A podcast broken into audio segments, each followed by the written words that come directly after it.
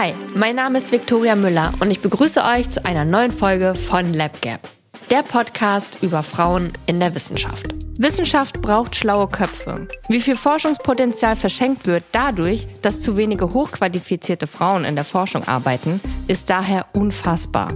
Wir fragen uns, welche Strukturen hindern Frauen, an der Wissenschaft teilzunehmen? Wodurch entsteht diese wahnsinnige Lücke? Und wie schließen wir sie? Genau darüber sprechen wir mit den führenden Wissenschaftlerinnen Deutschlands, schauen in ihre Labore, Raumstationen und hinter die Kulissen ihrer Arbeit und schmieden gemeinsam Pläne, wie wir Wissenschaftlerinnen sichtbarer machen können. Ich freue mich riesig auf unsere heutige Gästin und viele spannende Geschichten. Kenza Aizi Abu ist leitende Managerin für künstliche Intelligenz und Robotik in Deutschland. Als Senior Managerin Robotics and Artificial Intelligence bei der Deutschen Telekom IT im Bereich Robotic and Art Solutions arbeitet die Ingenieurin und Elektrotechnikerin genau an der Quelle.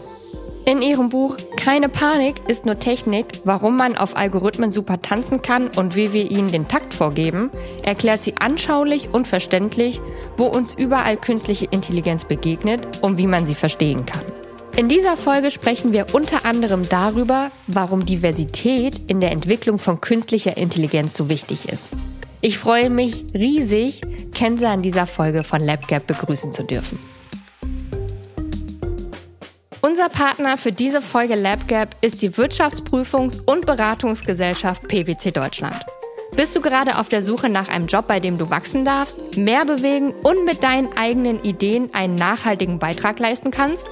Dann ist PwC vielleicht der richtige Arbeitgeber für dich. PwC sucht Frauen für Führungspositionen. Durch zeitliche, räumliche und inhaltliche Flexibilität nimmst du dir bei PwC die Freiräume, die du für deine Arbeit brauchst. Mit anpassbaren Arbeitszeitmodellen hat PwC Rahmenbedingungen kreiert, in denen du dich und dein Potenzial entfalten kannst. Bist du neugierig geworden? PwC bietet Stellen, die deine Skills und Qualifikationen in den Mittelpunkt stellen. Informationen hierzu und zu PwC als Arbeitgeber findest du unter www.karriere.pwc.de. Und jetzt ganz viel Spaß bei der heutigen Folge LabCap. Starten wir in diese tolle Podcast-Folge. Ich bin äh, nämlich total äh, gespannt auf dieses Gespräch, weil wir sprechen heute über ein Thema, was ich persönlich total interessant finde und ähm, das so aktuell ist auch. Es geht ja heute um Robotik und künstliche Intelligenz. Da bist du ja die Expertin auf dem Gebiet. Und äh, ich habe ganz viele Fragen mitgebracht, würde aber mal seicht einsteigen. Und zwar, hat mich äh, tatsächlich am Anfang interessiert, ob du dich schon als Kind für so alles technische, technische Geräte interessiert hast oder Roboter und so. Gab es da schon eine Faszination als Kind? Ähm, ja, eine eine kurze eine kurze Sache musste ich äh, möchte ich äh, ähm, korrigieren oder oder sagen. Ich bin eine von vielen, die sich in dem Umfeld bewegen, aber wahrscheinlich eine der wenigen, die sichtbar sind. Ähm, ja, das ist mir dann doch wichtig nochmal zu sagen, mhm. weil es, es sind doch mehr Frauen, als man wahrnimmt tatsächlich. Aber wie gesagt, ähm, die anderen müssen noch an, an ihre Visibilität arbeiten und äh, wir versuchen die von uns, die visibel sind, auch äh, äh, denen zu helfen, dass es ein bisschen mehr Frauen ähm, auf dem Umfeld bekannt sind. Ähm, zu deiner Frage jetzt konkret. Ähm, als ich klein war, hatte ich schon eine intrinsische Liebe zur Mathematik. Aber Roboter gab es noch nicht. Nee, nee, ich, ich, ich überlege so ähm, äh, langsam nein. Also das Thema Robotics äh, nicht, das kam, äh, das kam erst später mhm. und ich sag mal als Kind wirklich der ähm, Bezug dazu ist wirklich die Liebe zur Mathematik. Wie kam dann der Entschluss, in den wissenschaftlichen Bereich zu gehen? Also gab es da irgendwie für dich einen Schlüsselmoment, wo du gesagt hast, ich will das unbedingt machen, vielleicht auch schon in frühen Kinderjahren, dass du gesagt hast, ich möchte Wissenschaftlerin werden. Du hast ja schon gesagt, Mathematik war für dich irgendwie interessant. Ja. Gab es da irgendwie einen Moment, wo du das für dich beschlossen hast? Auf jeden Fall. Also lustigerweise, ähm, wenn man mich als Kind gefragt hat, was möchtest du sein, wenn du, wenn du groß bist, ne, wenn du erwachsen bist, diese typische Frage, die man Kindern stellt. Ähm, ich habe mich und war, ja vermutlich war ich auch schon sechs oder so, also eigentlich noch nicht so weit, dass man sich Berufe sich vorstellen kann. Ne? Aber ich hatte immer im Kopf ähm, dass ich in so einem weißen Kittel in einem Labor stehe. Also Wissenschaft war für mich von, schon von sehr klein ganz klar, ich will das werden. Äh, auch keine Ahnung, woher ich, ich diese ähm, Inspiration hatte. Ähm, aber ja, also das zusammen mit der Liebe zur Mathematik hat dazu geführt, dass ich mich dann für ein Ingenieurstudium ähm, entschieden habe. Das war für mich ganz klar. Also ich habe immer ähm, Mathematik sehr gemocht. Ich habe mich auch für die, ähm, auch in der Schule schon, ich habe ja in, in Marokko studiert und da muss man sich schon in der Schule also zum Gymnasium entscheidet man sich für eine Fachrichtung. Und da hatte ich schon ähm, äh, Science gewählt, also Mathematik, mhm. Physik, Chemie und, und Biologie als Schwerpunkte. Ähm, ähm, man kann sonst Geisteswissenschaften, ähm, äh, Business, ähm, also Wirtschaft oder, oder nochmal Schwerpunkt Mathematik gewählt, äh, wählen können. Und ich habe mich für für die vier Fächer sozusagen ähm, entschieden. Also es war für mich ganz klar. Und danach, als ich auch mit der Schule fertig war, war ja auch die, das ähm, die Telekommunikationsbranche so im Aufstehen, sage ich mal, Ende der 90er. Und deswegen war es für mich klar, okay, dann werde ich halt Telekommunikationsingenieurin. So, pragmatische Entscheidung, Mathe und dann Tele Telekom-Ingenieure sind gebraucht, also das werde ich studieren. Auf dein konkretes Schaffen und auch äh, deine Vorbilder würde ich gerne nachher noch mal ein bisschen eingehen, weil du hast jetzt gerade so mehrere Punkte genannt, in, in die ich gerne noch mal tiefer reingehen würde. Ja.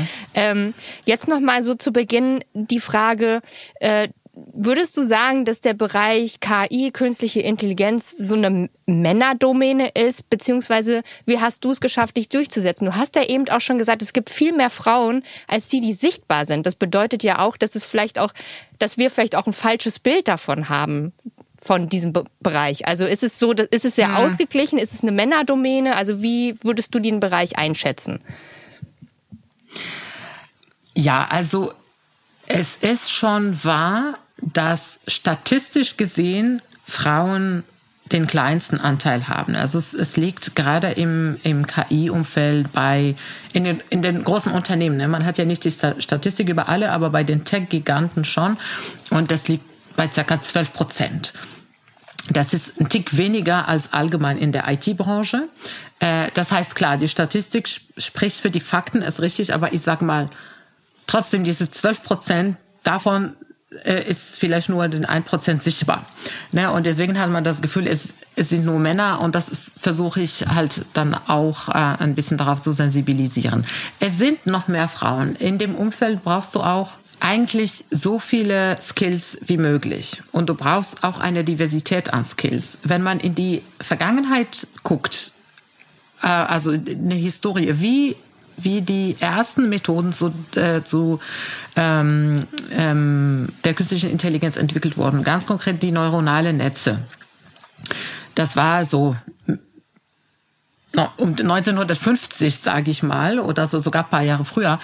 Da waren Mediziner dabei, Informatiker, ähm, ich glaube, Philosophen, Soziologen. Also man hatte tatsächlich so ein interdisziplinäres mhm. Team genommen und vor allem auch ganz viel aus der Medizin und der Psychologie, weil man hat ja eigentlich geguckt, wie funktioniert unser Gehirn und gerade Neuro, Neurowissenschaft, sehr wichtig. Äh, das war der stärkste ähm, ähm, ähm Anteil, würde man fast sagen. Die Neurowissenschaft mit den Informatikern haben zusammengeguckt, okay, wie schaffen wir es, diese ähm, Art und Weise, wie unser Gehirn funktioniert, wie die, äh, ne, die Neuronen, die Information, also über diese äh, elektrischen Impulse dann äh, weiter Information ähm, an die nächste Stufe weiterleiten und auch wie das Gehirn lernt. Und das hat man halt simuliert und äh, den Computern beigebracht oder so Methoden entwickelt, dass ein Computer auch so funktionieren kann wie unser Gehirn. Das heißt, die Entstehung der KI war interdisziplinär. Mhm.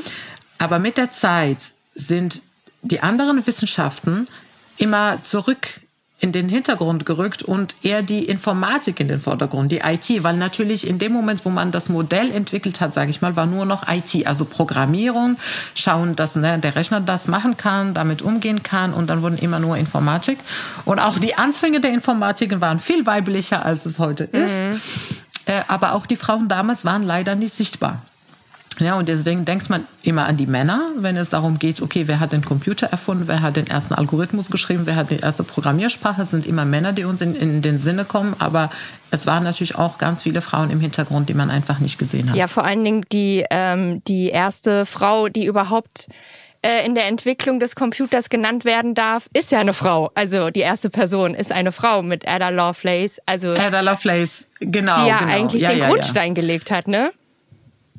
Ja, absolut. Und, und lustigerweise, da gibt's ja auch ähm, ähm, Widersprüche dazu, dass es heißt, nein, das war jetzt nicht der erste Algorithmus, das war ja, das war nicht der erste Grundstein, sondern äh, das hat dann doch ein Mann gemacht. Turing Aber, wahrscheinlich, ja, wie oder? das mit der Geschichte ist. Ja. Äh, genau. ähm, auf jeden Fall. Und zu diesem Zustand müssen wir eigentlich zurück. Also zum Zustand der Interdisziplinarität mhm. und der Diversität, nicht nur Geschlechterdiversität, sondern jetzt hier auch viele, viele andere Aspekte. Denn KI zu entwickeln ist wirklich zu entscheiden, wie unsere Gesellschaft in der Zukunft funktioniert. Es ist jetzt nicht mehr so eine Technologie, ähm, die man nur nebenbei hat, sondern die fließt in alle Lebensbereiche. Und umso wichtiger ist es, ähm, dass wir schauen, dass viele Menschen beteiligt werden in der Gestaltung unserer Zukunft, ne? weil es ist ja wirklich darum geht, wie coden die Gesellschaft der Zukunft mhm. und äh, und das müssen so viele diverse Menschen machen wie äh, wie möglich. Also es ist noch eine Männerdomäne, aber es ist dringend notwendig, dass es keine mehr ist. Das nehme ich jetzt aus der Aussage mit. Stimmt. Super lange Antwort. Es tut mir leid. Nein, ich finde das voll gut und sehr interessant. Also ähm, es ist ja auch schön, da mal einen tieferen Einblick zu bekommen. Ähm, äh, gerade jetzt würde ich da auch direkt mit meiner nächsten Frage anschließen. Das Thema KI schreckt ja tatsächlich auch viele Leute ab. Also die haben ja auch Angst davor, ähm, dass jetzt die Computer die Welt übernehmen und wir von Robotern regiert werden und so. Wo kommt deine Begeisterung dafür her und wo siehst du für, für dich persönlich oder für uns alle ähm, Chancen? Weil du hast ja schon gesagt, das ist wichtig auch für die Gesellschaft und ich meine, es ist ja wahrscheinlich auch die Zukunft. Ähm, wie, die, deine Begeisterung wird ja wahrscheinlich nicht mit Angst verbunden sein, sondern eher mit, mit Hoffnung und das ist was für uns mhm. alle auch einen Benefit hat. Absolut, absolut. Also ähm, das sind zwei Teile der Fragen. Ein Teil ist, warum haben die Leute Angst, ähm, äh, wenn es um KI geht? Und meine Antwort dazu ist, auch viel ist äh, Science-Fiction-Filmen geschuldet, also Hollywood. Ähm, denn da kommt der Terminator vor. Ähm, ne? Also diese, diese ganzen F Filme zeigen, wie die Roboter irgendwann mal böse werden und die Weltmacht übernehmen und Menschen umbringen. Und das ist halt das, was, was, ähm, was Menschen, die mit dem Thema fachlich nichts zu tun haben, mit KI verbinden. Mhm. Daher kommt die Angst. Das ist Punkt Nummer eins. Und Punkt Nummer zwei ist auch, ähm, ähm, was Marie Curie äh, gesagt hat, alles, nichts im Leben ist, ist zu fürchten, ist nur zu verstehen. Ne? Also alles, was wir nicht verstehen, ähm, entwickeln wir eine, eine, Angst dagegen. Deswegen muss man erstmal das Thema verstehen, um Angst abzubauen. Man muss sich dafür interessieren, man muss sich ähm, äh, da einlesen und, und, und verstehen. Genau, und der zweite Teil deiner Frage war, wie ich die Begeisterung dazu entwickelt habe. Das war im Studium tatsächlich. Ich habe Elektrotechnik studiert und wir hatten da schon, also Anfang 2000 habe ich mit dem Studium angefangen. Und da hatten wir viele Fächer. Ähm, rum um die Methoden der KI, also neuronale Netze, äh, Fuzzy Logic, weiß ich nicht, so unterschiedliche Fächer. Mhm. Und ich habe mich dann auch dafür entschieden, meine, meine Abschlussarbeit äh, in klasseren Algorithmen zu schreiben, weil ich das, das Umfeld total spannend fand, dass Computer fast so agieren können wie unser Gehirn. Also das hatte mich im, im, im Kurs Neuronale Netze, das war ein Semester lang, ich fand es total spannend, dass man irgendwie das Gehirn so simulieren konnte und damit so Probleme lösen äh, kann, die sonst traditionelle Methoden äh, bisher nicht geschafft hatten. Und ähm, ja, und deswegen wollte ich da mehr äh, dazu lernen, mehr dazu erfahren und halt auch schauen, wo die Anwendungs äh, Fälle sind. Mhm. Ne? Also die, die, die Use Cases waren auch sehr, sehr, sehr, sehr breit, was man damit alles machen kann. Also das war wie so, wie so eine, ein, ein magisches Werkzeug, womit man ganz viele Probleme lösen kann. Und das fand ich äh, total spannend, ja. Für den Global Gender Gap Report des World Economic Forums stellt das Jobnetzwerk LinkedIn fest, dass weltweit nicht einmal jede vierte Fachkraft in der KI-Branche eine Frau ist. In Deutschland sind sogar nur 16 Prozent der KI-Fachkräfte weiblich. Doch wie wirkt sich das auf die Entwicklung aus? Denken KIs wirklich männlich? Mit Sprachassistentinnen wie Alexa oder Siri sind große Technologiekonzerne Vorreiter. Doch die Assistentinnen kommen in ihrer Voreinstellung immer weiblich daher und erfüllen den Nutzen, behilflich zu sein. Die Kritik? Ein stereotypes Rollenbild wird reproduziert. Nachweislich werden männliche Stimmen sogar besser verstanden als Stimmen von Frauen. Ich würde tatsächlich gerne noch mal den ersten Teil meiner Frage dazu aufgreifen, und zwar das Thema ähm, Angst und warum Leute Angst haben. Und du hast gesagt, viele kennen KI ähm, oder äh, so generell äh, zukunftsweisende Technik ähm, nur aus Science-Fiction, Hollywood-Filmen. Und das ist ja häufig, also ne, da ist ja häufig dieses Bild gezeichnet, Roboter übernehmen die Welt, es ist irgendwie immer so ein bisschen unheimlich. Ähm, vielleicht magst du für Leute, auch ich bin jetzt auch keine Expertin auf dem Gebiet, gar nicht, äh, mal kurz erklären, was KI überhaupt ist. Also für was, für was verwendet man es heute? Wo findet man künstliche Intelligenz heute im Alltag eventuell auch? Wovon profitieren wir vielleicht schon? Was ist auch der positive Nutzen daraus? Ja, also ich sage mal, ich habe ein Buch darüber geschrieben, um deine Fragen gerade zu antworten. Okay, in einem Satz Aber, nicht äh, zu beantworten. Genau.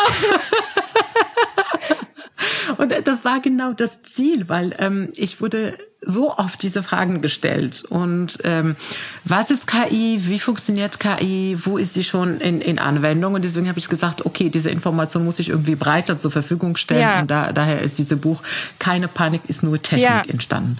Und du siehst ja schon mal vom Titel, keine Panik ist nur Technik. Also das Ziel damit ist wirklich, diese Angst abzubauen basierend auf meine, meine Überzeugung, wenn die Menschen verstehen, wie die Methoden funktionieren, was KI überhaupt ist, dann haben sie weniger Angst. Mhm.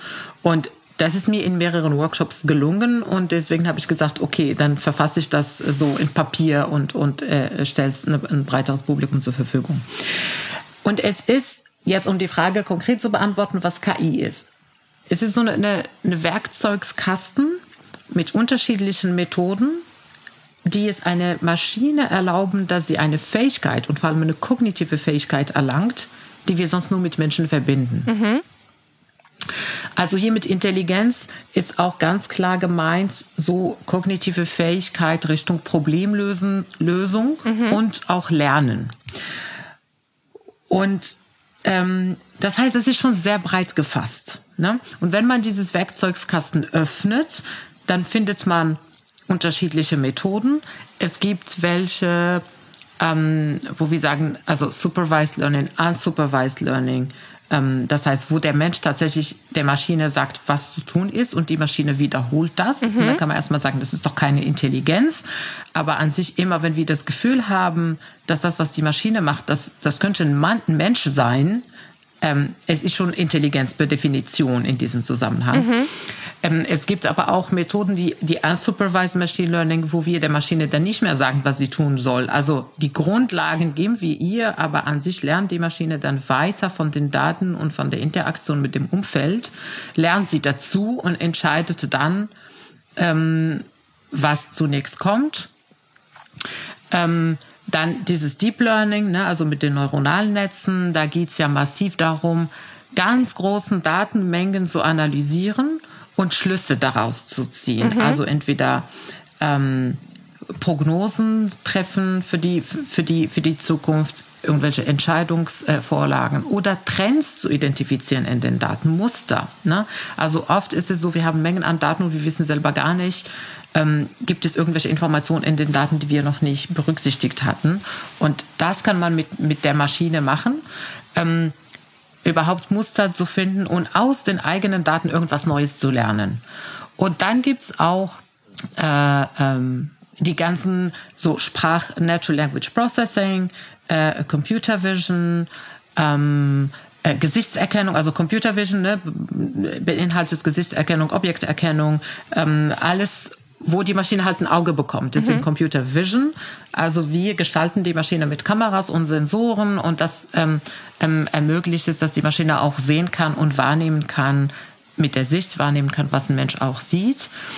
Das sind alles halt die Methoden der, der, der KI mhm. ähm, äh, generell. Es gehört auch dazu Prozessautomatisierung, also diese Robotikteil ähm, in dem ich auch unterwegs bin, das, es geht nicht um Hardware-Roboter, sondern um Software-Roboter. Also es ist eher Automatisierung und dann gibt es die dumme Seite davon, sage ich mal, also einfach die repetitiven Aufgaben zu automatisieren, also etwas, was man, was ein Mensch macht jeden Tag, wie, wie ein Bericht erstellen, so ein Report, ein Report, ein Reporting.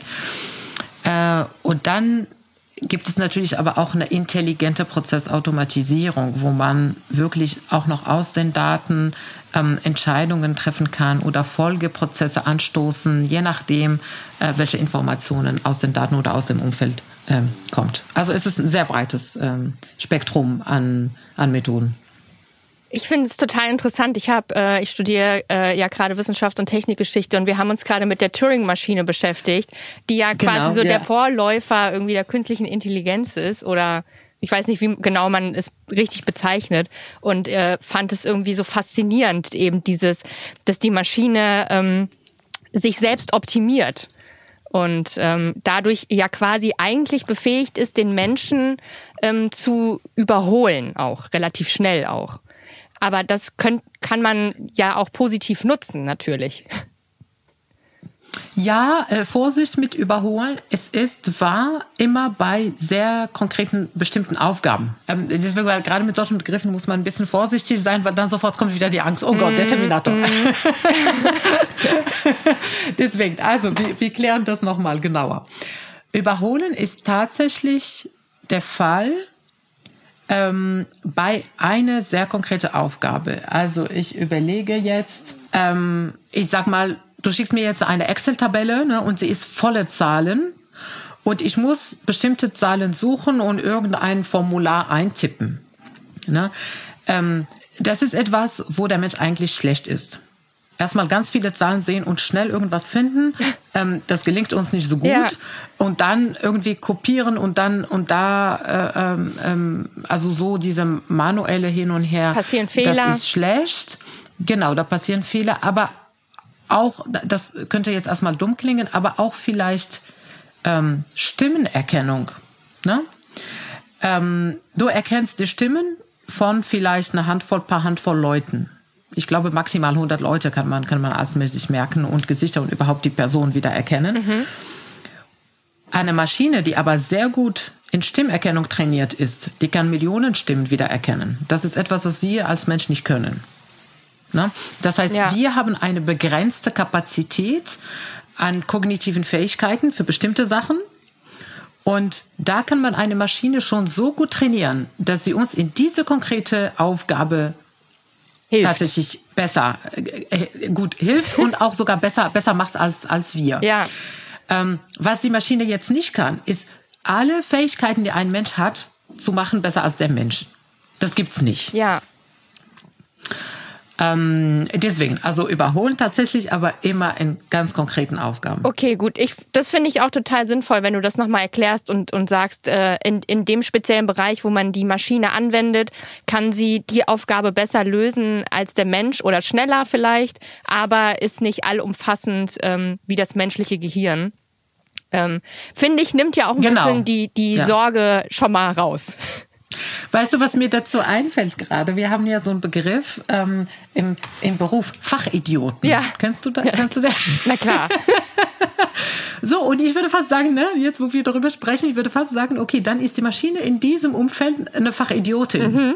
Das heißt, weil sie kennt sich da total gut aus, aber in allen anderen nicht. Mhm. Ja, es ist auch eine, ja, ist auf jeden Fall eine, eine ähm, angstfreiere Herangehensweise an die Thematik. ähm, jetzt gibt es ja tatsächlich schon künstliche Intelligenzen in unserem Alltag. Also äh, ich, den einen darf ich nicht, den einen Namen darf ich nicht zu laut sagen, weil die ist auch hier eingezogen. Alexa, Siri und Co. Die sind ja vor allem ähm, weiblich. Also diese ähm, Service-Apps und so, die sind ja häufig ähm, weiblich pro oder sprechen weiblich. Und es gibt ja in der ganzen Debatte um künstliche Intelligenz häufig ähm, die Sorge, dass künstliche Intelligenz von Männern programmiert wird, männlich denken könnte und deswegen äh, sind auch diese diese ähm, Apps, die so einen Service-Charakter haben, weiblich, was ja wiederum so ein Rollenbild manifestiert. Gibt es da ein Problem äh, in dem Geschlechterverhältnis Mann-Frau in der Entwicklung der künstlichen Intelligenz, die äh, so alte Rollenklischees auch festigen kann? Ja, absolut. Ähm den gibt es und auch ganz konkret mit diesen digitalen Assistenten. Ähm, also ich weiß jetzt nicht, in welcher Reihenfolge ich das mache, aber vielleicht kurz vorab. Es ist ja auch sehr kulturell unterschiedlich. Ne? Ähm, aber der Standard war, als es angefangen hat, okay, Frauenstimmen und ne, digitale Assistenz mit ähm, äh, Frauenstimmen und vor allem die Art und Weise, wie die Frauen, wie die, wie diese äh, digitale Assistenten auf Fragen antworten, war tatsächlich äh, sexistisch. Ähm, es gab dazu auch sogar eine, ein, ein Fall oder eine, eine, Studie von, von, ähm, ähm, von wem war dann die Studie? Da hatte auch eine Journalistin in den USA das richtig äh, getestet und verfolgt und da hatte die, die UN sogar ähm, ähm, eine Studie da, da, da rausgebracht, die heißt I would blush if I could. Und das hatte Alexa auf die Frage, du bist eine Nute, geantwortet. Oh, wow. Ähm, ähm, und das ist natürlich überhaupt nicht angemessen. Das ist total unangemessen. Mhm. Ne? Das heißt, wenn, wenn Digitalassistent mit solchen Aussagen konfrontiert wird, da kann man sich natürlich fragen, warum kommen die, die Männer oder die Menschen überhaupt auf so eine Idee, mit dem digitalen Assistent so zu sprechen. Aber es ist egal, das ist wieder die, ne, die, mhm. äh, ähm, äh, äh, der soziologische Aspekt, der, der auch interessant sein kann. Die Maschine darf nicht so antworten. Und das war auch eine, eine sehr große Kritik und äh, seitdem haben sich die Antworten auf solche Fragen geändert. Ne? Also da haben sich die Hersteller nochmal äh, noch mal sich Gedanken darüber gemacht und das, und das geändert. Ähm, aber das zeigte auf jeden Fall, wie dieser Sexismus dann auch da drin war. Warum das so entsteht? Ähm, ja, ich würde auch sagen, das hat natürlich mit dem Entwicklungsteam zu tun, die es nicht böswillig meinen und nicht böswillig machen. Das ist auch sehr wichtig zu betonen. Es geht mir nicht um einen Hass gegen Männer, um Gottes Willen, oder zu sagen, die Männer sind schuld, auf gar keinen Fall. Ähm, wir arbeiten ja auch zusammen in den Teams. Ähm, was wichtig ist zu wissen, jeder von uns, ohne Ausnahme, hat unbewusste Vorurteile. Wir sind alle volle Vorurteile. Wir werden auch in bestimmten Umgebungen sozialisiert und jeder hat auch noch mal mit der Sozialisierung die eigenen Vorurteile. Und man muss sich davon entfernen, dass man selbst keine Vorurteile hat, dass man tolerant ist, nur die anderen sind blöd, das ist nicht der Fall. Mhm. Und wenn du aber eine homogene Gruppe hat, hast, die ähnliche Vorurteile haben oder eine ähnliche Art und Weise zu denken haben, dann werden sie natürlich das Zeug so bauen, dass es für sie passt. Und wenn es niemand in der Runde gibt, der aber anders denkt oder anders betroffen sein kann und sagt, aber hey, pass auf, warum, warum soll die Maschine so antworten? Oder wir müssen da gucken, dass, na, dass die Maschine nicht so unterwerflich sich äh, verhält, sondern äh, na, was soll das? Ähm, dann achtet man halt nicht drauf. Ne? Und dann, und dann passieren, ähm, dann, dann ähm, äh, passieren solche Sachen. Ähm, deswegen ne, zu dem Plädoyer, wir brauchen mehr Diversität, wir brauchen nicht nur mehr Frauen, sondern auch mehr, mehr Skills, mehr, mehr kulturellen Hintergründe, wie auch immer in, in diese Entwicklung. Daher ist es ist es wichtig, weil es muss in der Designphase, in der Entwicklungsphase auffallen, ähm, dass es unterschiedliche Bedürfnisse gibt und dass es unterschiedliche Gesellschaften, unterschiedliche Kulturen, unterschiedliche ähm, Perspektiven gibt. Und alle müssen am Tisch. Und die Geräte, ne, also so eine, so eine, eine Alexa, ja, wenn das jetzt in den USA entwickelt wurde, ähm, kann man nicht sagen, das wurde für die amerikanische Kultur entwickelt. Weil das Ding existiert jetzt weltweit. Mhm. Das wird von allen Kulturen verwendet. Mhm. Das heißt, auch das kleine Team, was in den USA irgendwo äh, sitzt und das Ding entwickelt, muss bedenken, dass das auch in Saudi-Arabien funktionieren wird oder in Malaysia oder wo auch immer, in Jamaika. Ne? Mhm. Und wie ticken die Leute dort? Und, und muss es eine, eine Frauenstimme sein? Muss es eine Männerstimme sein? Muss es eine neutrale Stimme sein? Weil inzwischen kriegen wir das ja auch hin. Die Technologie erlaubt das, dass wir wirklich neutrale Stimmen. Das heißt, es sind Frequenzen, die zwischen Männer und Frau sind und du kannst an der Stimme nicht erkennen, ist es eine Frau, ist es ein Mann. Ähm, aber das ist dann halt neutral. Dann tendierst du nicht dazu, ähm, das so oder so zu behandeln. Wir haben ja jetzt sehr theoretisch gesprochen, ähm, auch so eine kleine Einführung äh, genossen in, was ist künstliche Intelligenz, wo begegnet uns das mit zum Beispiel ähm, so Sprachassistenten und so weiter.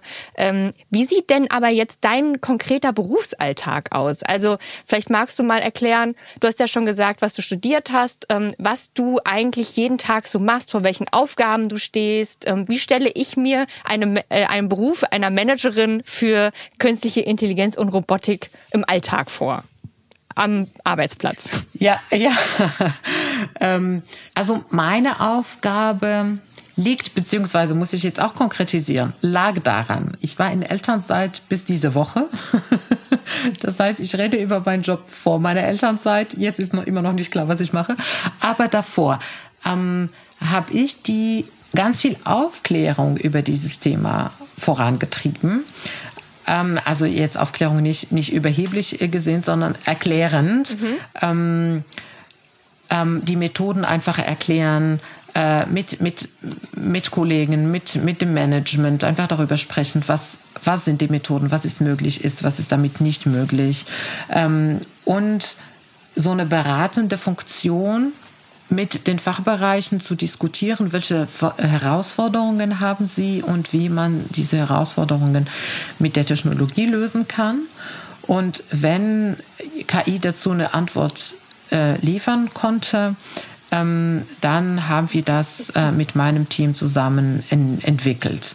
Ich selbst entwickle nicht mehr, seit Jahren nicht mehr, sondern habe die Aufgabe so der Brücken oder ich bin die Brückenbauerin zwischen Management und Entwickler mhm. oder Entwicklung. Ähm, weil äh, in meinem Team äh, zum Glück sind wir schon, schon durch, äh, gut durchgemischt. Ähm, genau, also das heißt, mein Alltag ist schon viel mit Menschen sprechen, ne? viel Vorträge halten, Workshops ähm, ähm, machen, auch so Design Thinking Workshops. Ähm, ähm, teilweise auch moderieren. Also ich bin auch ausgebildete Design Thinking Facilitatorin. Ähm, und das, das finde ich auch gerade ganz wichtig in diese ersten Ideenentstehungsphase. Wir wollen was machen, wir, wir wissen nicht genau wie und das von Anfang an zu, ähm, ähm, äh, zu moderieren, mitzugestalten. Ähm, und auch die Aufgabe ein bisschen der Außenministerin, ähm, mich mit anderen Unternehmen dazu auszutauschen, ähm, wie, na, wie, wie der Stand der Technologie bei denen ist, welche Anwendungsfälle sie schon haben, voneinander zu lernen. Diese AI-Community, wir haben auch eine AI-Community gegründet innerhalb der Firma und dann auch mit anderen Unternehmen uns dazu auszutauschen und, und ähm, ähm, ja, also auch mit, mit dem großen Ziel, sage ich mal, den Standort Deutschland, was das Thema angeht, ähm, ähm, gut zu repräsentieren. Mhm. Ich, ja, ich finde, das klingt äh, jetzt auch viel nachvollziehbar. Also was man, was man in dem Bereich eigentlich konkret macht, ist ja so ein bisschen, wie du schon gesagt hast, Brücken bauen zwischen Wissenschaft und Wirtschaft. Ähm, ja, und ich versuche auch, also die Aufgabe ist ja eigentlich eher strategisch mhm. gedacht. Ähm, ich versuche trotzdem immer mal operativ ähm, mich einzubringen, ne, damit ich diese, diese äh, Bodennähe behalte ähm, und, und auch dann ganz genau verstehe, wie, wie, wie ja alles funktioniert und, und gerade wenn es darum geht, jetzt nicht nur äh, einen Prototypen zu bauen, sondern wirklich zu integrieren in die, die eigene IT-Landschaft, in die Systeme, ähm, also diese, diese ähm, Operations-Herausforderungen, also wirklich, wenn es darum geht, das zu deployen und, und zu betreiben für einen längeren Zeitraum, was man dazu an Infrastruktur alles braucht und Freigaben und, ähm, und äh, ja, Voraussetzungen erfüllt werden müssen. Also es ist sehr, sehr, sehr durchgemischt, die, die Aufgabe. Die ist nicht sehr konkret, ähm, äh, äh, glaube ich. Oder wahrscheinlich, weil meine Persönlichkeit so ist, ne? Und ich möchte überall, I, I überall alles verstehen, sage ich mal. Und deswegen auf Flughöhe, den strategischen Aspekt ja. und auch visionär zu gucken, welche Technologien, was kommt auf uns zu, wie können wir das adaptieren. Aber auch gleichzeitig so ein bisschen den Deep Dive und schauen, womit haben jetzt auch die Developer zu kämpfen. Mhm. Ne? Und, und manchmal ist es einfach so ein Zugriff auf ein Tool, was sie nicht kriegen, ähm, weil sie aus einer anderen Abteilung sind. Und dann, und dann muss ich da halt mein Netzwerk bewegen und schauen, kriegen wir das ja irgendwie hin. Und wenn es nicht über den Dienstweg geht, dann über Connections. Äh, also ähm, ja, Jetzt waren wir ja äh, quasi äh, fast äh, in der Jetztzeit. Du hast gesagt, dass äh, vor deiner Elternzeit. Äh, jetzt würde ich gerne noch mal fünf Schritte nach hinten gehen. Da haben wir ja vorhin schon mal drüber gesprochen. Ähm, du hast ja gesagt, als Kind hast du dich, äh, als sechsjähriges Mädchen hast du dich schon im weißen Kittel gesehen. Und ähm, da habe ich mich vorhin schon gefragt. Und wir sind jetzt quasi in der Sektion äh, Vorbildfunktion, ob du als Kind oder Jugendliche ähm, schon vielleicht auch weibliche äh, WissenschaftlerInnen als Vorbild hattest?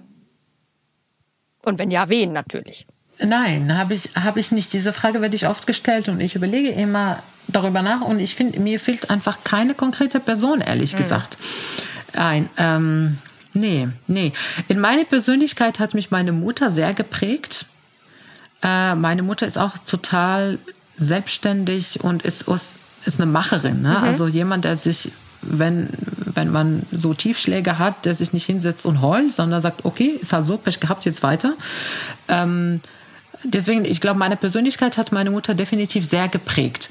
Ähm, aber jetzt konkret Role Models im Sinne von, von, von, von der Fachlichkeit, ne? das hatte ich nicht. Also du hast es auch für dich selbst, ist ja auch, ähm, ist ja auch total interessant, dass man das auch aus sich selbst entwickeln kann. Also das ist ja auch total interessant, dass das quasi aus dir selbst rauskam. Absolut. Und das sage ich auch gerne so und möchte es auch betonen, weil es oft darüber gesprochen wird, you can't be what you can't see. Ne?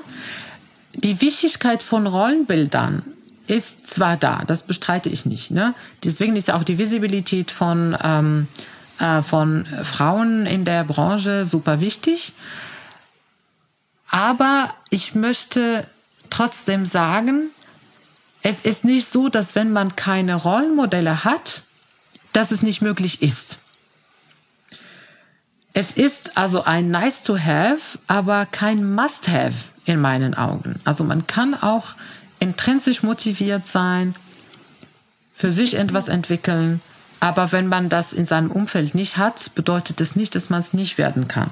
Finde ich auch ein sehr wichtiger Punkt. Würdest du dich denn selbst als Vorbild sehen? Und vielleicht jetzt gar nicht nur im, im fachlichen Bereich, sondern du hast ja auch gesagt, ähm, du bist ja auch Mama, ähm, vielleicht auch äh, da in dem Bereich wie, wie deine Mama für dich, äh, dass man einfach seinen Weg gehen soll. Absolut. Also ich ähm, ja, ich sagte am Anfang immer, ach, äh, ich bin kein Role Model, aber äh, mir wird das jetzt immer doch von außen bestätigt. Doch, doch bist du. Und ich sage, ja, okay, dann nehme ich es auch gerne, gerne an. Ähm, also ich sage, jeder von uns ist Role Model für irgendwas. Ne? Und deswegen habe ich vielleicht auch keine konkrete Role Models, weil ich mir von jedem von jeder Person was abschneide mhm. und jetzt weiblich oder männlich ist ja egal. Ähm, deswegen beobachte ich die Menschen und, und gucke mir immer an, was machen sie gut und, und wie kann ich von ihnen lernen? Und das, was ich meinte, ich glaube, das Wichtigste, meine Persönlichkeit, habe ich tatsächlich meine Mutter zu verdanken. Diese Resilienz und so Selbstbewusstsein. Ähm, also hartnäckig war ich von, von Geburt an. Äh, das war natürlich sehr hart für meine Eltern am Anfang und jetzt verstehe ich, weil jetzt habe ich zwei hartnäckige Kinder und ich ärgere mich darüber und da muss ich denken, Kenza, du bist auch so. Schluck jetzt einfach mal, das, ist, das wird eine gute Selbstpersönlichkeit sich entwickeln daraus. ähm, und und das versuche ich jetzt auch anderen zu zeigen oder sie damit zu infizieren im positiven Sinne. Mhm. Macht, was ihr wollt. Äh, es fühlt sich am besten an, wenn man seinen eigenen Weg selbst gewählt hat und selbst verfolgt hat, ohne sich von anderen einschüchtern zu lassen oder ähm, ja, und vor allem nach vorne schauen. Wie gesagt, Rückschläge hat jeder von uns, das versuche ich auch immer klarzustellen.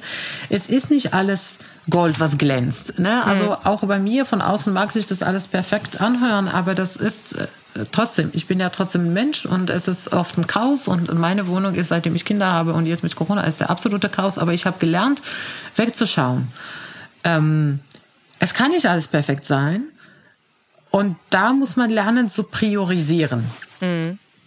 Und das ist vielleicht ein sehr wichtiges Learning, was ich auch im frühen Alter hatte. Priorisieren. Wenn man gesund bleiben möchte, muss man priorisieren. Wir können nicht alles im Leben schaffen. Das hat meine Mutter auch immer gesagt, dass ich klein war. Hatte ich damals zwar nicht richtig verstanden, aber jetzt verstehe ich es immer mehr. Ähm, man kann nicht alles im Leben haben. So hat sie immer gesagt. Und das heißt, man muss schauen, was ist für mich wichtig mhm. und vielleicht auch, was ist wichtig in dem Moment. Weil diese, die Wichtigkeit ändert sich auch mit der Zeit. Ne? Also ich muss jetzt nicht für mich für immer denken, ähm, äh, keine Ahnung, ich will bis zum Ende des Lebens mindestens einmal im Tag Yoga machen. Ne? sondern jetzt ist es wichtig für meine mentale Gesundheit und körperliche Gesundheit und weiß ich nicht, in zehn Jahren vielleicht finde ich was anderes. Ne? Mhm. So, ähm, das war jetzt so ein einfaches Beispiel. Aber das trifft eigentlich auf alle Werte, die wir, die wir haben. Das kann sich auch mit der Zeit verändern. Also immer schauen, was ist jetzt in meinem Leben wichtig und priorisieren. Die Sachen, die nicht wichtig sind, die machen dann nicht, die mache ich dann nicht so gut oder die mache ich gar nicht. Und die Sachen, die wichtig ist, mache ich so, dass ich mich dabei wohlfühle. Und diese Priorisierung hat sich bei mir stark verändert, seitdem ich Kinder habe. Ähm, und ich muss sogar sagen, seitdem ich Kinder habe, bin ich viel zufriedener mit meinem Job als vorher. Erstaunlich, ne? Ähm, es ist meistens so, dass man sagt, okay, bevor man Kinder hat, hast du ja die komplette Zeit für deinen Job mhm. und für deine, für deinen Beruf und, und, ne, um dich auszutoben beruflich. Aber jetzt rückblickend sage ich mir, damals war ich unzufrieden mit meinem Beruf. Also ich habe den Job gemacht, weil ich ein Gehalt danach hatte am Ende des Monats und ich habe noch mehr Stunden gearbeitet als nach den Kindern. Trotzdem war ich unzufrieden. Mhm. Und seitdem ich meinen mein Sohn bekommen habe, der ist jetzt fünfeinhalb, also fast sechs Jahre, äh, vor sechs Jahren, habe ich gesagt, okay, meine Zeit ist jetzt anders. Die Prioritäten sind, sind anders. Das heißt, jede Minute, die ich mit meinem Sohn nicht verbringe, muss gut mhm. investiert sein. Und da habe ich angefangen, ganz genau zu schauen, in welchen Projekten ich arbeite, was tue ich mir an, was tue ich mir nicht an. Und da habe ich so noch mehr Selbstbewusstsein erlangt im Sinne von, nee, nee, nee, nee, nee, das ist mein Leben, ich entscheide, wie ich jede Stunde von meiner Lebenszeit investiere. Mhm. Und seit dieser Entscheidung bin ich viel zufriedener im Job. Und obwohl ich weiter viel arbeite, ähm, fühlt sich komplett anders an. Das fühlt sich dann nicht mehr wie Arbeit an, sondern das fühlt sich schon wie, ich habe entschieden, meine Lebenszeit darin zu investieren, weil ich es für sinnvoll halte und weil es mir Spaß macht. Und zusätzlich gibt es ein Gehalt am Ende des Monats. Ist ja großartig. Ja, eigentlich könnte es nicht besser sein. Finde ich auch äh, sehr inspirierend tatsächlich. Ähm, das mit der Priorisierung, da hapert es bei mir tatsächlich noch. Ähm, und das jetzt auch nochmal so von dir zu hören, äh, ja, das setzt da natürlich Denkprozesse in Gang, ne? dass man es vielleicht auch äh, so noch ein bisschen optimieren kann, also einfach fürs eigene Wohlergehen. Jetzt sind wir so ein bisschen abgeschwiffen. Wir waren noch beim Thema Vorbildfunktion und ich weiß, du engagierst dich ja auch in der Nachwuchs. Ähm, Förderung, gerade so in den äh, für die MINT-Berufe, die technischen und naturwissenschaftlichen Berufe. Wie sieht denn so ein Engagement aus? Also was machst du da? Hältst du Vorträge an Schulen oder gibst du Seminare für, für Mädchen und junge Frauen, um die zu begeistern dafür? Wie sieht das aus?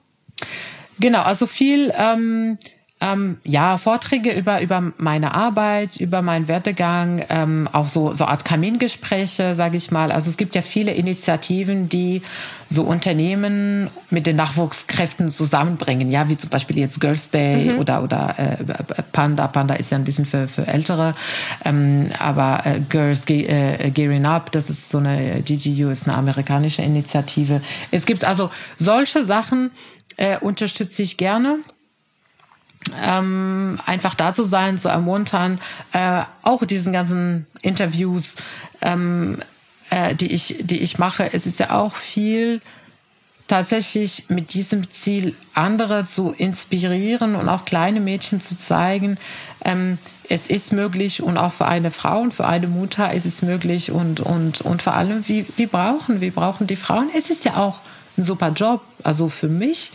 persönlich ist das total ähm, attraktiv, weil es sehr vielfältig ist. Mhm. Ähm, ich glaube, viele können sich schwer vorstellen, was eine Ingenieurin oder eine Informatikerin dann im Berufs-, im Job macht täglich. Ne? Mhm. Ne? Viele haben das Gefühl, du sitzt im Keller, im Dunkeln vor deinem Rechner und tippst den ganzen Tag. Ja. Und ähm, 1010. So, und dann muss ja, genau. Und da muss man denen erklären, was das tatsächlich bedeutet im Alltag. Natürlich kann man das machen. Ne? Mhm. Ne? Dann wird man halt Hardcore-Entwicklerin. Ähm, es gibt ja auch viele, die das, die das mögen. Das ist in Ordnung. Aber das ist nicht die Regel. Ne? Und diese, diese, ähm, äh, dieses Umfeld an Möglichkeiten, was man mit einem Informatikstudium oder einem Ingenieurstudium im Berufsleben machen kann, das gilt zu zeigen äh, jetzt habe ich ein Kinderbuch geschrieben in der Elternzeit. Oh, das ist ja in, äh, zum, zu dem Thema auch. Das quasi. Das ist eine Novelty. Äh, äh, ganz, ganz, ganz neue Info. Äh, das Manuskript habe ich letzte Woche fertiggestellt. Ähm, wow. Das ist ein Kinderbuch für Kinder so zwischen 8 und 11 mhm. ungefähr. Das ist die Zielgruppe, ähm, in denen ich tatsächlich erkläre, was KI und Robotics ist. Mhm. Ähm, weil nach dem Erwachsenenbuch habe ich gemerkt, ach, eigentlich diese Message muss man auch an Kinder mhm. bringen. Ne? Kinder haben schon mal keine Angst vor KI, das ist ja der große Vorteil. Aber denen zu erklären, was das alles bedeutet, weil es beeinflusst unser Leben und, und äh, natürlich die Kinder ähm, äh, noch, noch mehr, weil das deren Zukunft noch mehr als unsere sein wird.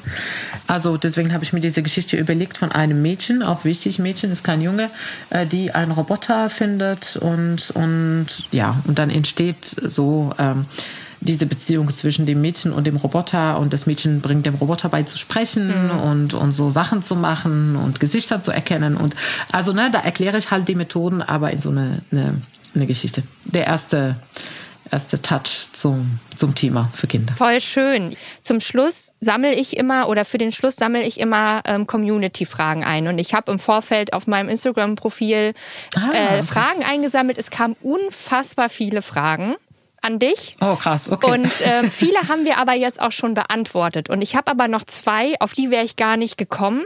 Und die finde ich total interessant. Die würde ich dir gerne einmal stellen. Und zwar, wie können Bias aufgebrochen werden, sodass KIs nicht die gleichen Fehler machen wie Menschen, zum Beispiel Rassismus?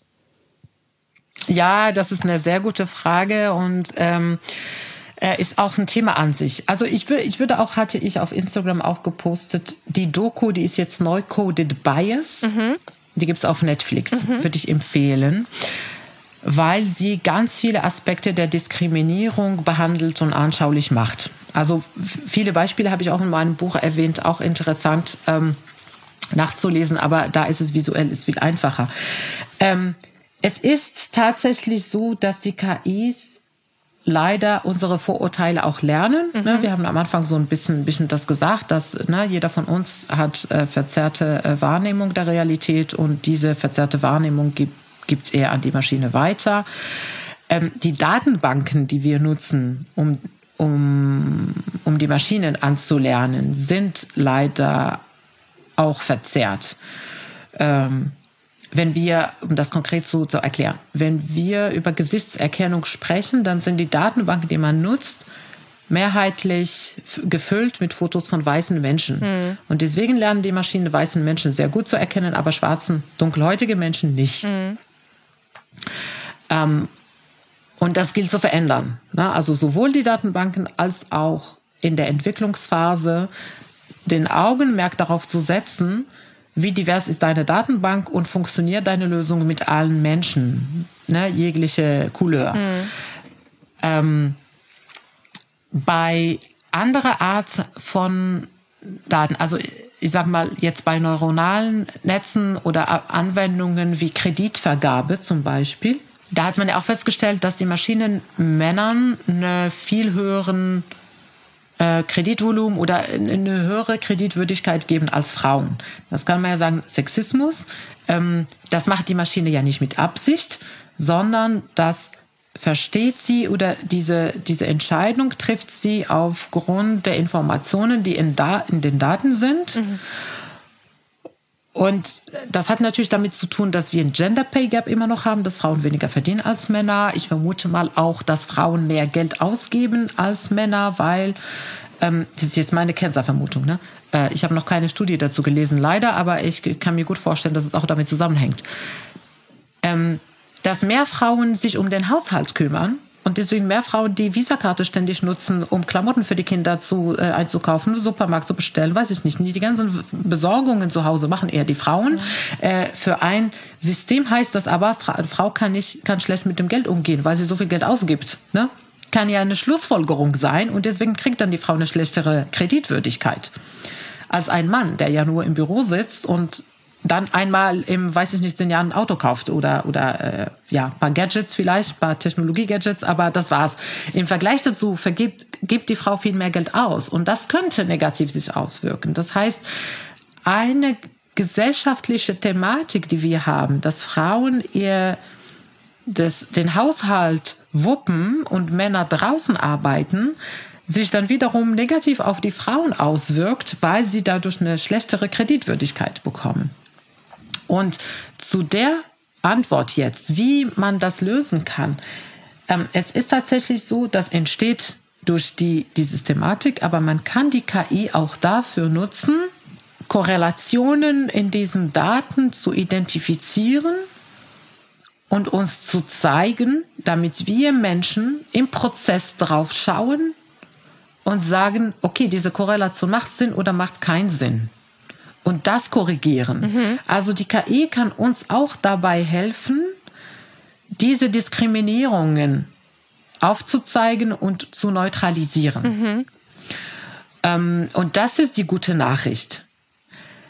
Ähm, das ist aber nur möglich, wenn man das mit Absicht macht. Ne? Also automatisch ist es nicht. Die Maschine ist nicht automatisch neutral. Die Maschine wird so diskriminieren, wie die Gesellschaft es tut. Die lernt von der Gesellschaft und lernt vor allem von den, ne, äh, von den Daten, die wir ihr geben, die ein Abbild der Gesellschaft sind und wird genauso diskriminieren wie die eine, wie die eine Gesellschaft. Da kommen wir ja wieder darauf, was du ja schon, für was du schon häufiger heute plädiert hast, mehr und generell ja auch plädierst, mehr Diversität einfach in den Entwicklungsteams, um diese, diese Fehler der Maschine oder diese Bias händisch auszumerzen rauszuschreiben. Auf jeden Fall mit, mit Absicht. Also das kann man auch automatisieren und dann Vier-Augen-Prinzip, Mensch-Maschine.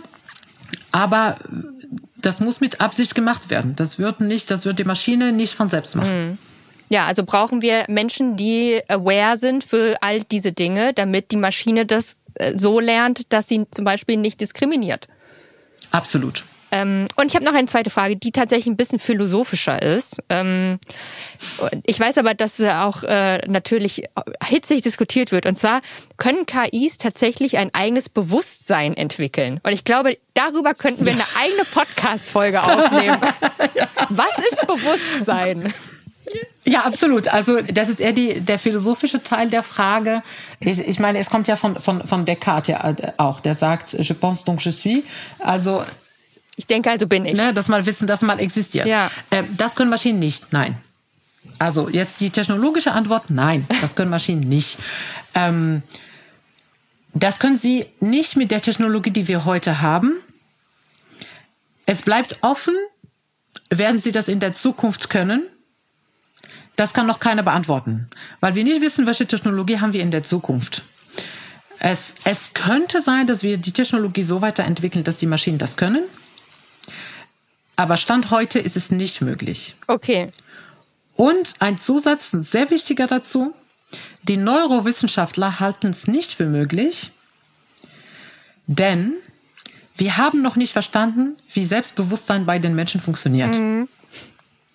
Selbstbewusstsein ist etwas, was nicht fassbar ist. Selbstbewusstsein ist etwas, was philosophisch ist, was die Neurowissenschaftler nicht in unserem Gehirn gefunden haben. Es gibt keine Sequenz, wo Neuronen von rechts nach links sich bewegen und dass man sagt, das ist genau das Selbstbewusstsein. Und deswegen sagen die Neurowissenschaftler, solange wir unsere Gehirn nicht verstanden haben, wird man das nicht auf einen Computer abspielen können. Mhm. Und von unserem Gehirn haben wir ca. 10% nur verstanden, wie unser Gehirn funktioniert, wie, wie der menschliche Gehirn funktioniert. Ja. Deswegen, also heute, nein, auf keinen Fall. In 100 Jahren kann sein, aber keine Ahnung. Jetzt bin ich schon äh, am Ende. Ich könnte noch drei Stunden weitermachen. Ähm, und zwar, du wurdest ja 2020 äh, von der Zeit Zeitschrift Capital unter die Top 40 unter 40 in der Kategorie Manager gewählt. Ähm, was denkst du, müsste sich zukünftig verändern, dass Frauen die gleichen Chancen haben wie Männer? Denn es ist ja so, dass, dass ja immer noch weniger Frauen mit solchen Preisen ausgezeichnet werden, in diesen Positionen sitzen, ähm, nicht sichtbar sind.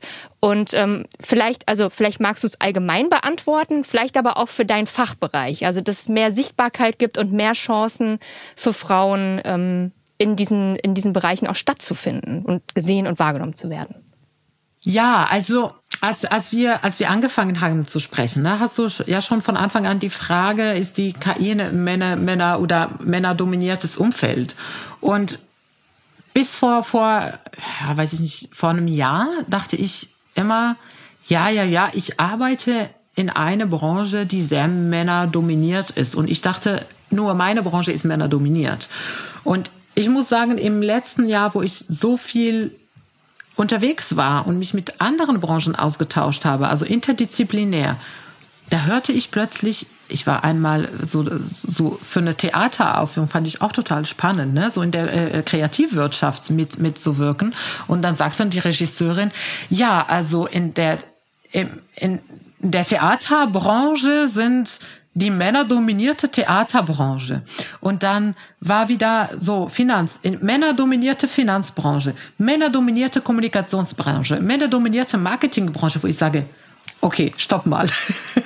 Das geht nicht nur um die IT. Es scheint die ganze Welt männerdominiert zu sein.